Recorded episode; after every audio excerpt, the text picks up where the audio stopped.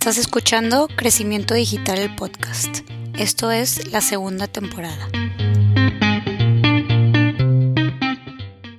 ¿Por qué traemos la inquietud, Ah. de este tema? Sí. De que porque empezamos a rebotar la idea de escribir un libro de, de- en base a tu experiencia con algunas empresas hace muchos años y que te empecé a entrevistar sobre eso para, para, para ver cómo desarrollábamos este libro y cómo lo que pasó hace 20 años o más, este, ahorita es tan relevante. Empezamos con, Sí, con la historia de Televisa, que, que hicimos un artículo y luego lo que pasó en la industria del retail, los periódicos y, y cómo esto te llevó a crear Grow.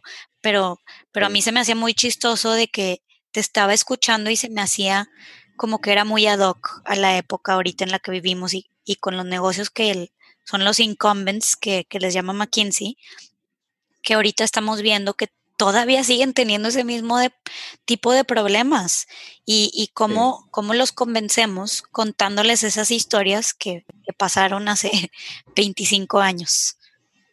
Sí, exactamente.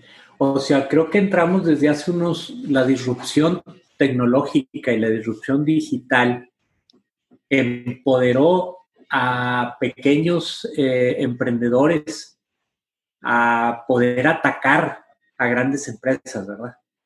Entonces yo, yo lo viví, como tú dices, hace 30 años casi, este, por ejemplo, con los periódicos. Este, ese es un caso interesante de platicar, ¿verdad? ¿Por qué? Porque los periódicos estaban en una zona de confort hasta cierto, hasta cierto punto. Me acuerdo yo de en esa época, eh, llegaba el periódico Norte a la casa, no te acuerdas, y era, y era como le decíamos, como un ladrillote, ¿verdad? O sea, te- estaba lleno de páginas, el, solamente el Sierra Madre, que es la, la- la edición suburbana aquí del norte, y tenía la edición Sierra Madre y la Náhuac y la, y la Co- Country, etcétera, etcétera. Cada una de esas traía casi 200 o hasta a veces más de 200 páginas, donde casi la mayoría de las páginas eran anuncios. ujú, Y luego veía la sección de deportes y la sección de esto y la sección del otro, y de repente llega este tema de, Internet y de Google, etcétera, y entonces primero lo, menospreciaban demasiado. Y casi te diría que también el retail menospreciaba a Amazon, ¿verdad? y de hecho, de hecho tardaron mucho y todo el mundo decía, están locos, pues si pierden un chorro de dinero. Y también todo lo que era Google, pues Google no tenía ni siquiera un modelo de negocios. Entonces los periódicos dijeron, por ejemplo, ah, pues vamos a poner nuestra información abierta para que Google pueda este, comunicarla. Entonces te metías a Google y buscabas una noticia y te aparecía ahí y la fuente era, por ejemplo, el norte, que casualmente el norte no se prestó a ese juego, este, no necesariamente quiere decir que su estrategia acabó siendo más exitosa, sí acabó siendo más exitosa, pero, pero como quiera tenía una, una vida útil, ¿verdad? Su estrategia.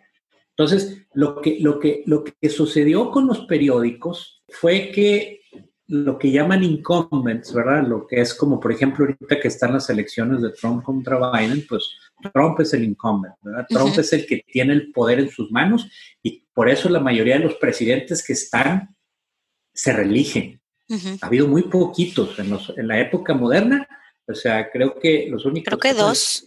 No, tres, tres, Gerald Ford, este, Bush, Bush. papá y, y Jimmy Carter, que fue antes. Esos tres no se reeligieron. Ujú. ¿Por qué? Porque pues, tienes todas las de ganar, ¿verdad? O sea, de hecho el sistema está hecho para que casi que duren ocho años. Estás como partiendo en la mitad.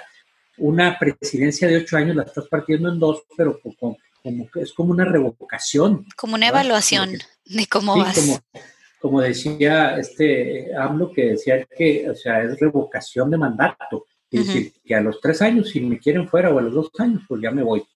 Pues en Ujú. Estados Unidos es reelección. Antes se podían reelegir más de dos periodos, pero ahora ya nada más se pueden reelegir dos, ¿verdad? Bueno, entonces eso viene los incumbents. Entonces, todos los negocios que están en esa posición de poder y llegan las herramientas digitales que empoderan a los, a los otros negocios para que los puedan atacar, Y me acuerdo tanto de una historia que me, que me dejó impresionado en aquella época. No sé si te acuerdas que te platicaba yo mucho de eso cuando estaba todavía más chica, pero es, ya tiene, no sé, unos 10 años o más, cuando surgió una empresa que se llama Method, ¿te acuerdas?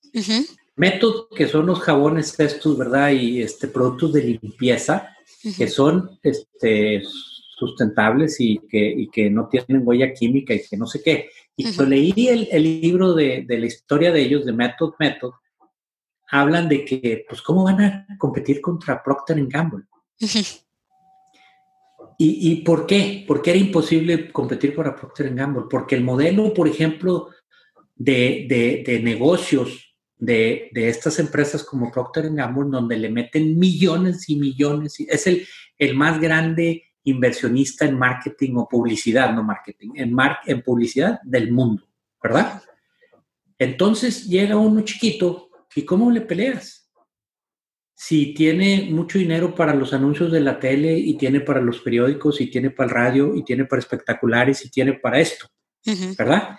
Entonces, este, esos, pues, pues en esa época los incumbents estaban en una zona de confort y, vamos a crecer más productos, o sea, Procter Gamble lo que tenía que sacar es más productos, más variedad, más mercado en más países y crece y crece y crece y crece y sin, sin, sin freno. Y de repente llega uno como estos y ¿qué es lo que le abrieron las puertas a los de Método? El Internet. El poderse anunciar en, en Google AdWords, en Facebook, a muy bajo costo a muy bajo costo. Y eso afectó a los periódicos también y a la televisión y a todos los medios que estaban ahí, que también eran los incumbents en ese momento, ¿verdad? Sí. Y de repente esas empresas llegan al consumidor a través de clics, a través de banners, a través de mails, a través de otros medios donde no hay un intermediario en, en un lado. Entonces, eso, eso yo desde, desde hace muchos años pues estaba luchando para convencer a estos incumbents de que no se confiaran de lo que estaba pasando, de que tomaran una posición de incumbent, o sea, gana la reelección. Yo creo que el problema del incumbent, y es como lo que hemos estado leyendo en el libro que estamos ahorita bien picados, de Lead from the Future, de, de esa mentalidad de business as usual, mientras esté funcionando el, business as usual y de hecho estoy creciendo y estoy mejorando y estoy, mm, me está yendo mejor, como que es una zona de confort difícil de sacarlos de ahí.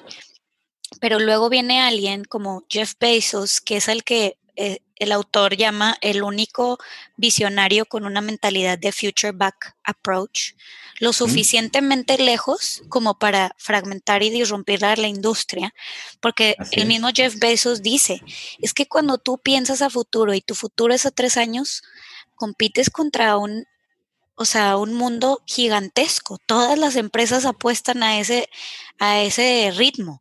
Pero si tú apuestas, apuestas a, un, a un periodo de siete años o diez años, pues ya se reduce mucho ese, esa competencia y ya estás pensando en tú mismo disrumpir y fragmentar la industria. ¿Y por qué no tú como incumbent hacer esa fragmentación tú mismo para, para tú provocar esa ola digital que, provocan los newcomers y los chiquitos y los startups. Exacto, y todo, ¿sabes cuál es el problema? Este, el miedo a la canibalización.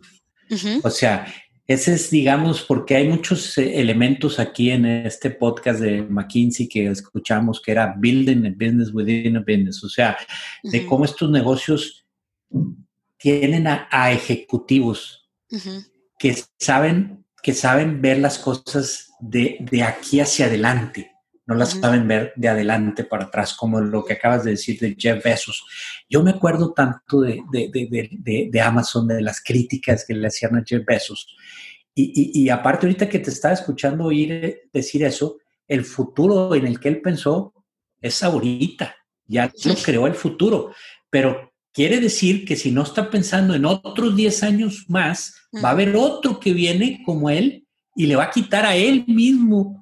De hecho, como las empresas que tienen a visionarios como, como Microsoft, como Google, como Facebook, como Amazon, obviamente, son lo suficientemente jóvenes para saber que necesitan volver a pensar en esa estrategia futuro y volver a ponerse las pilas. De hecho, habla mucho del statement que hacen antes de lanzar su IPO, de cómo, cómo tienen un approach donde no priorizan a los stakeholders priorizan a, supuestamente, ¿verdad? Porque eso va cambiando, te das cuenta con, con, Facebook y Google, pero que ponen a su consumidor primero y que van a buscar siempre apostar a algo al futuro, aunque parezca ilógico, aunque parezca que están perdiendo lana, aunque parezca que, que no es una buena apuesta.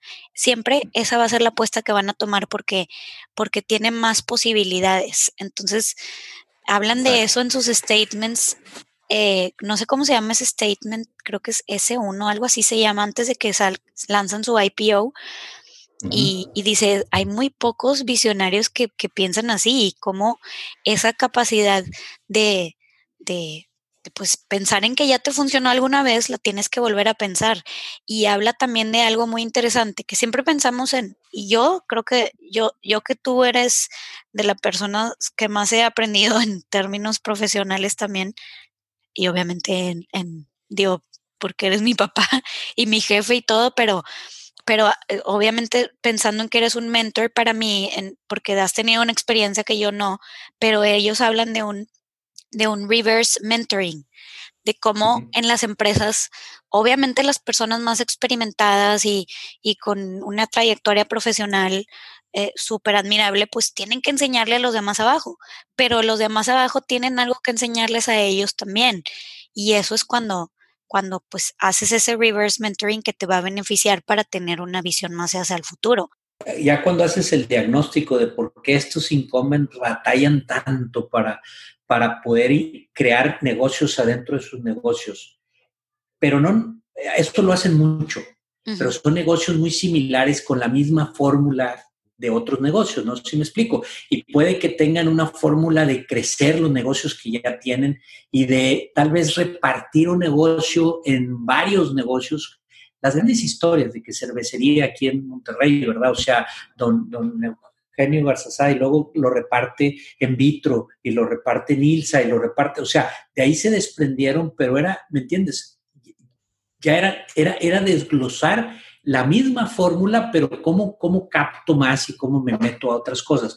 Pero no es disruptiva, pues, me explico. O sea, no cambia las reglas del juego. Lo que, lo que a mí alguna vez me pegó mucho, hay, hay un juego en, China que se llama Go. ¿Sí? Es, mucho más complicado que el ajedrez pero a la vez es un tablero con piedritas blancas y negras y vas poniéndolas y vas a, este, encerrando al enemigo y si lo encierras le ganas, ¿verdad? este, y decían, el, el, el, ajedrez, ya sabes cómo tienes que hacer para ganar el, juego. Tienes que, tienes que este, hacerle jaque mate al rey, ¿verdad? Sí. Este, en el Go no. Entonces, en, este juego, si no tienes gente dentro de tu, de tu, de tu empresa, incumbents, que no piensen en cómo crear nuevos juegos con nuevas reglas, que es lo que hace un visionario, que es lo que hizo Steve Jobs, ¿verdad? Cambió las reglas del juego de la música, cambió las reglas del juego de la fotografía, cambió las reglas del juego de, del, de la parte de telefonía celular, de todo, de muchas cosas, con una visión del futuro y la visión del futuro se la trajo para acá. este, su famoso discurso, hija de, Steve Jobs, de, Stanford, en creo que fue en el 2005, no me acuerdo cuándo fue, cuando fue, cuando haya sido, que dice, nada más se pueden conectar los dots, ¿verdad? Porque su discurso habla de connecting the dots, porque a él las cosas que le pasaron lo llevó a hacer lo que él hacía. Dice, solamente se pueden conectar los dots de adelante para atrás. O sea, no los puedes conectar hacia el futuro porque no sabes dónde está el próximo dot. ¿Sí me explicó? En cambio, en cambio, si defines el futuro, te puedes ir hacia atrás conectando los puntos que te van a permitir llegar a, ese, a esa visión y a ese lugar que está más adelante.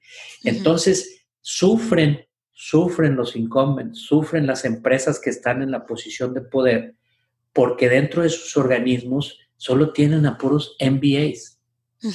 Son gentes que les enseñan a ver el pasado para mejorar el futuro. ¿Cómo mejoro mi rendimiento? ¿Cómo aumento el, profit? ¿Cómo aumento las ventas? ¿Cómo? Pero siempre basados en una misma fórmula. Y por supuesto que hay mucho que hacer ahí y hay muchas áreas de oportunidad y no, no es que se vaya a reemplazar, esta gente se requiere. Pero yo hasta después de un tiempo me doy cuenta que yo soy muy malo para administrar y ejecutar, ¿me entiendes? Ese tipo de cosas. O sea, se me da más el pensar en, hacia adelante y ver cómo ayudar a las empresas a visión, a, moverse hacia ese punto, ¿me entiendes? Pero se necesita un ejecutor, un visionario y un integrador, ¿verdad? Uno sin el otro no funciona. Entonces, este, pero en las empresas, los incumbents están llenos de integradores, están llenos de expertos y de, y de, y de, ejecutivos que ejecutan, pues, son ejecutivos. Sí. Son executives. A, mí, a mí lo que me impresiona mucho es de que, que, empresas de ese tamaño y, y, las incumbents, sobre todo, que no tengan distribuido un, asignado un presupuesto para un departamento de RD, de Research and Development, para que ellos sean personas, porque como tú dices, sí, sí requieren ese, ese persona pragmática y práctica que está pensando en ahorita cómo voy a generar dinero, pues obviamente todos los resultados están en base a eso, los bonos y todo. Pero ¿quién le va a dedicar tiempo? Y de hecho, en esta metodología del Future Back Approach te dicen, reserva 10% de tu tiempo para pensar en el futuro. Con eso es suficiente. Y si, si tienes un departamento dedicado a eso, pues yo creo que todavía, o sea, eh, se puede escalar todavía más. Pero déjame decir una cosa. Eso es súper importante. Hay empresas que tienen muy buenos presupuestos de, investigación, ¿sí? de research and development, pero lo utilizan para mejorar su fórmula. Otra vez caemos en el mismo juego. Imagínate que yo digo, ok, voy a agarrar de mis utilidades un porcentaje muy importante y lo voy a invertir a ver cómo hago mejor las cosas que ya estoy haciendo. y, un, y un emprendedor de hoy dice, a ver, ¿cómo disrumpo yo todo esto y las hago diferente? ¿Verdad? Y cómo inclusive debes de decir en tu, empresa, ok, si yo fuera un emprendedor que quiero atacar a esta empresa, este, y yo mismo, y, entonces ahí es donde les se paraliza muchas veces porque dices, ¿cómo? Vas a, le voy a invertir a Research and Development para ver cómo, cómo matas mi propio negocio, cómo lo canibalizas mi propio negocio. Exacto, eso es lo que tienes que, hacer. Que de hecho era lo que quería que, que, platicáramos de, regresando a los periódicos, que era algo que, que tú me platicabas que les decías a todos, de, de canibalizar a su industria, pero que te la pasabas diciendo, si no matas el papel, alguien más va a venir a hacerlo. Sí, exacto. Fíjate que, que, había, la primera cosa que me pasaba con los periódicos es que ellos veían a su lector como su cliente, ¿verdad? Y ya sabemos hoy en día que no es así, ¿verdad? El cliente es el anunciante, ¿verdad? Es como si me dices, Google, tú como usuario que entras ahí, no, tú eres el producto que le venden, ¿me entiendes? Entonces, mi primera conversación cuando nosotros somos un producto, para los medios somos un producto, los lectores, los que vemos, los que somos un producto que se lo vendes al anunciante, ¿verdad? No le vendes páginas, no le vendes minutos de televisión, no le vendes este, spots de radio. Entonces, cuando, y, todos los medios así los veían, lo que vendían era páginas, minutos, y yo les decía, no, no, no, lo que tienes que vender son audiencias. Y tienes que segmentar las audiencias. No es lo mismo una persona con un alto poder adquisitivo que puede comprar Mercedes y puede comprar casas de mucho interés que tener a una persona de clase media que puede comprar un Volkswagen. O sea, tienes que segmentar. Y eso no te lo permitían en ese entonces los medios tampoco. No podías decir, ok, déjame, nada más te mando tu anuncio a esta gente, porque eran medios masivos, por eso se llamaban masivos. Y lo que hizo y cambió todo es que dice, no, pues Google te dice, tú dime a quién. ¿Quieres hombres? Ok. Menores de tanto, muy bien. Y que estén, tengan tanto más o menos ingreso, cómo no. Y que hayan ido de viaje a tales lugares, ah, perfecto. O sea, eso, eso cambió las reglas del juego y entonces yo les decía, entre más rápido tú puedas crear dentro de tu negocio otro negocio que mate el papel, que mate tu, tu modelo de negocio y cree uno nuevo, en, mejores probabilidades tienes de subsistir y de que te vaya bien. Y decían, sí, nada más que la publicidad en online es muy barata. Bueno, pues necesitas mucha. Necesitas volumen. Entonces, pero como quiera va a pasar. Y si es más barata, peor tantito, estás más arriesgado a perder tu negocio porque otros le van a vender muy barato lo que tú vendes muy caro. Entonces, me pasó en, en, algunos casos que estuve yendo, y no te estoy exagerando, 10 años cada trimestre a ver a las juntas de consejo, a ver cómo iba avanzando el plan, a ver cómo iban, y, y, y, nunca se terminó la resistencia al cambio. Nunca, nunca estuvieron dispuestos a matarse a sí mismos para vivir, ¿verdad? En el nuevo modelo. ¿Y cómo era lo que les decías de la administración de la escasez? Ah, pues es que eso es otra cosa que este, pasamos de una etapa, y esto tiene que ver con todo el concepto de organizaciones exponenciales, ¿no? Este, de administrar, fueron, fueron más de 100 años desde la época de la revolución industrial hasta hace apenas algunos años, donde el que, el que tenía lo que era muy escaso era el que tenía el poder, ¿verdad? Entonces, administrarles, todos los negocios estaban basados en la administración de la escasez. Entonces, productos de alta demanda y poco oferta, uy, voy a ser rico, ¿verdad? Sí. Pero luego cambió. Cambió a administrar la abundancia, como es Amazon, es Google, ¿verdad? ¿Y qué, qué significa eso? ¿Qué dice Google? No, información abunda. Antes tenían los periódicos el control de qué información nos llega a cada uno de nosotros. O sea, ellos decidían qué leemos cada quien. La televisión también administraba, el radio también administraba. ¿Por qué? Porque tenían una ventana de tiempo nada más y podían, tenían que escoger lo que te daban y lo que no te daban. Y hoy en día dijo Google, o sea, lo que tenemos es que poner toda la información que existe en el mundo a disposición de la gente y que la gente busque y vea lo que quiera. Entonces es abundancia versus escasez. Y los nuevos negocios exponenciales son de administración de la abundancia. Facebook, Google, todos estos negocios, Amazon inclusive.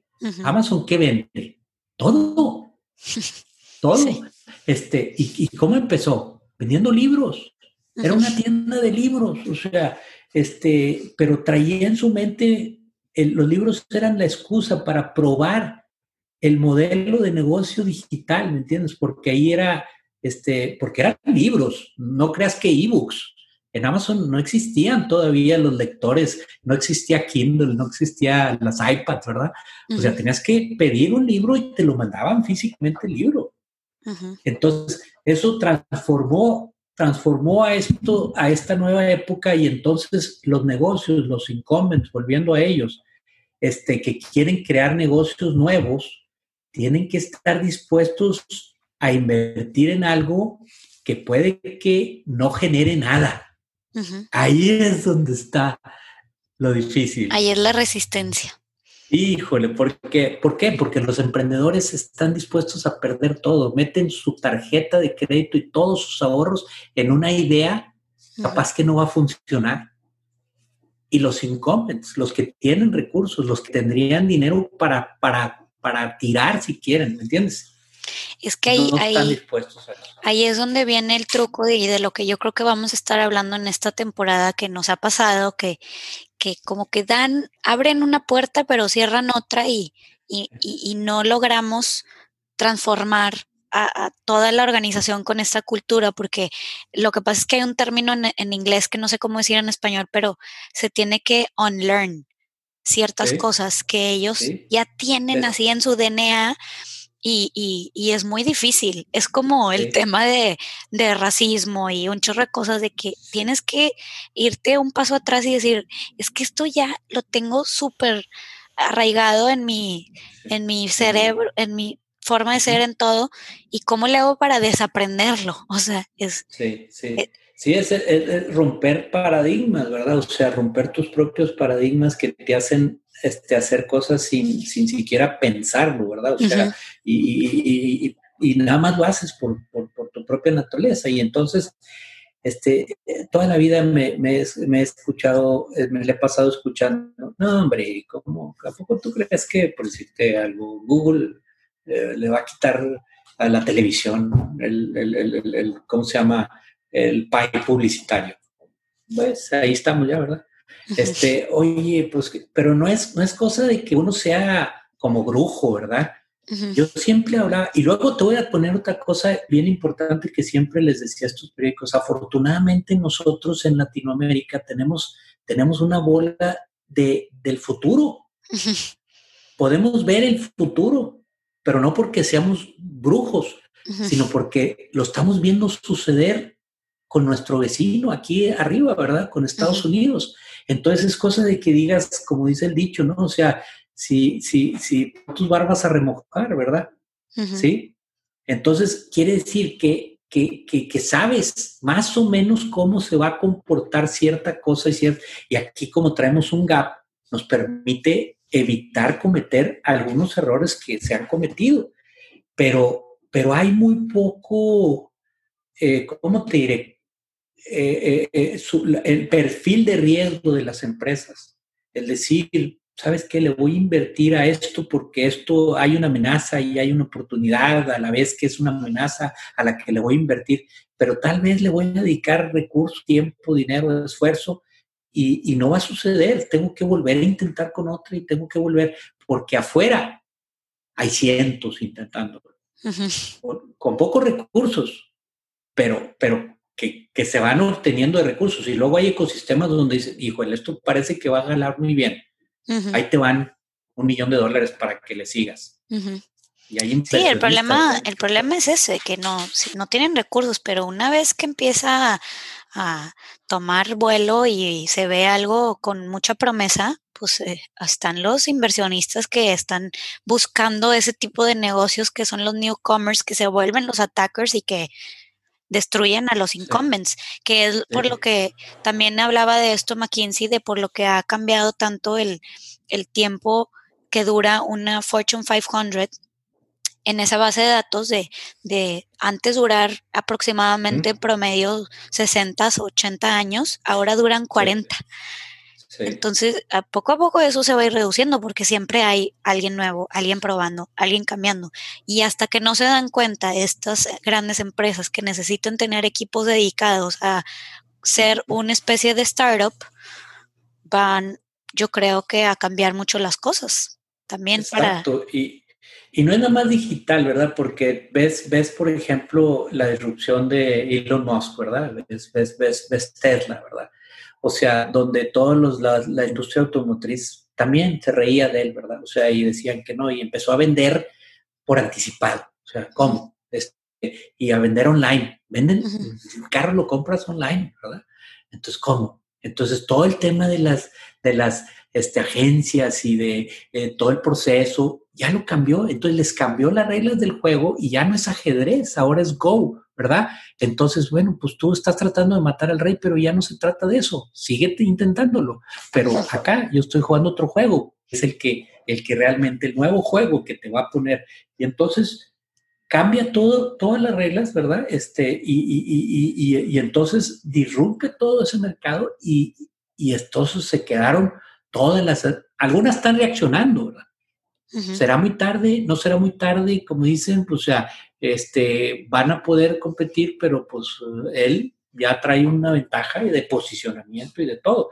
Entonces, está bien interesante porque luego eso nos llevó al libro, hija. Esto, esto estuvo muy padre, porque de esa conversación que me hizo mucho sentido este, con unos proyectos que traigo ahorita, con algunos incumbents que quieren ser este, entrar, digamos, a negocios disruptivos y que está, etcétera, pero ves, ves cómo hay barreras que te, que te están limitando, ¿verdad?, para hacer las cosas como deben de ser.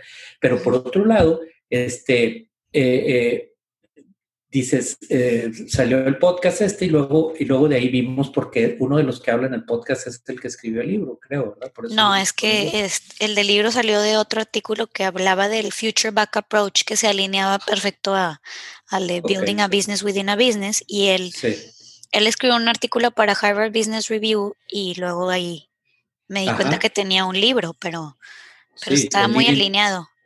Leading, from the future, o sea, nada más cuando escuchas el nombre, hasta a mí, no menos, hasta me encanta el nombre, ¿verdad? Porque dices cómo liderear a tu equipo, ¿verdad? Y si te pones a pensar en cómo liderean a todas las empresas, no lo, no lo liderean con el futuro, lo liderean con el pasado, ¿verdad?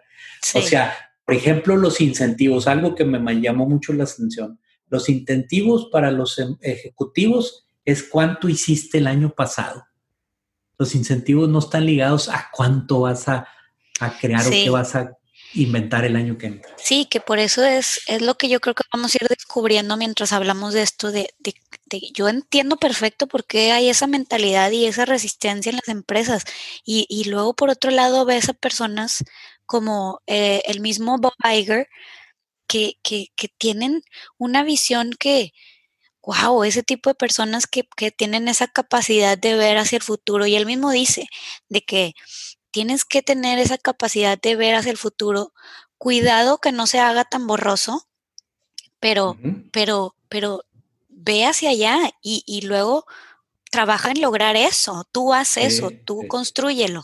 Y, pues él ahora es el, el chairman de, Walt Disney y tienen esas personas que yo creo que le están diciendo a, a los demás abajo de vamos a crear esta cultura de este tipo.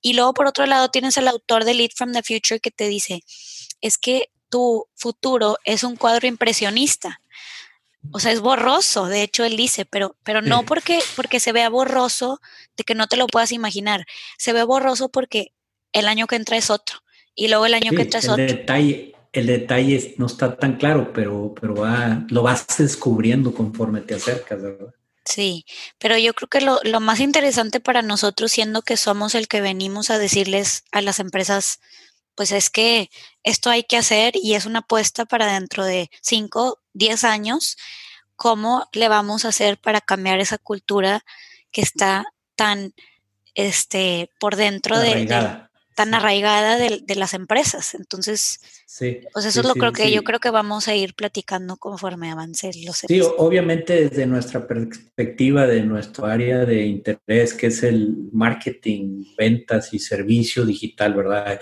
El tema del concepto del CRM, pero yo creo que el tema de, de, de nos enfrentamos a un, a un tipo, sobre todo en empresas business to business, ¿verdad? De que tienen una cadena de suministro, una cadena de valor, ¿sí?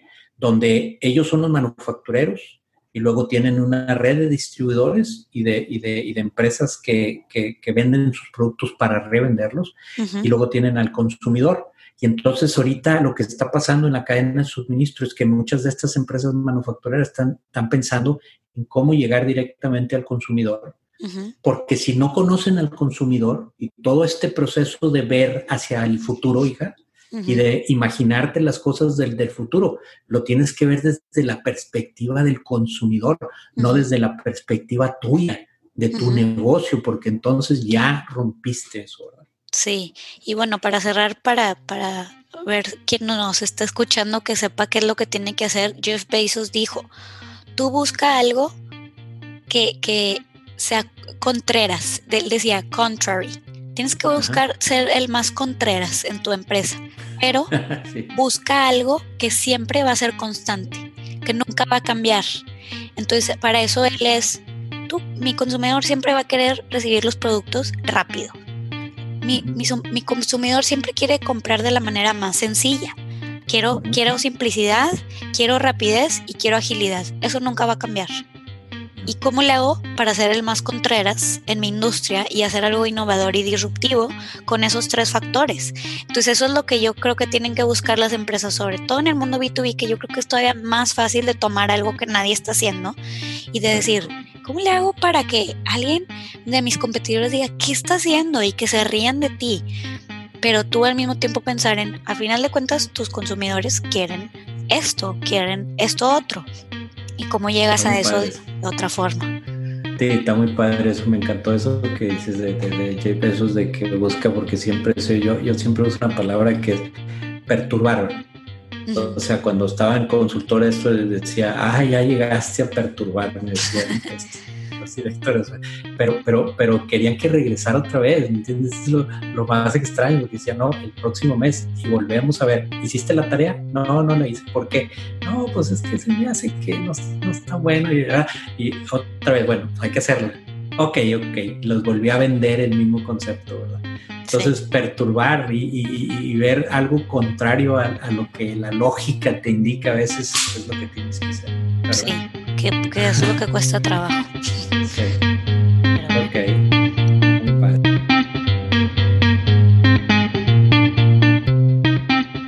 Gracias por escucharnos. Si te gustó, no olvides suscribirte y sobre todo comparte. Nos vemos en el próximo episodio.